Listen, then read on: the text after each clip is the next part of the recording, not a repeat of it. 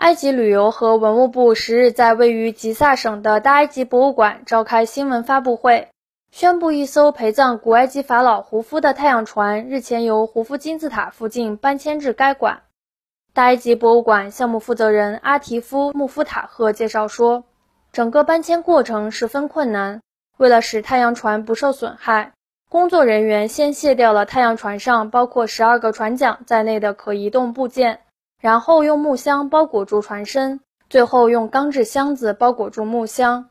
他说，船身加两个箱子重达三百吨，而整个搬迁路线超过八公里，其中还包括非常陡的斜坡。埃及旅游和文物部部长助理塔伊布·阿巴斯在接受新华社采访时说，目前太阳船已被迁入大埃及博物馆一个专门展览馆内，埃及计划在年底前完成该展览馆的建设。埃及旅游和文物部部长助理塔伊布·阿巴斯说：“为此，我们做了最详细的准备。除了对太阳船所在的整个区域和搬迁路线进行了雷达扫描外，还使用了木箱和钢制箱子保护船身。太阳船是法老的大型陪葬品。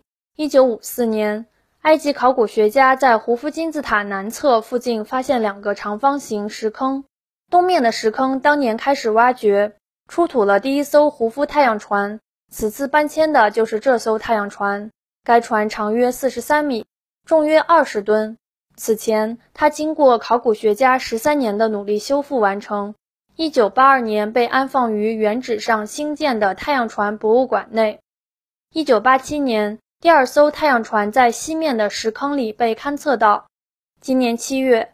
埃及旅游和文物部宣布完成第二艘胡夫太阳船发掘工作。新华社记者杨依然开罗报道。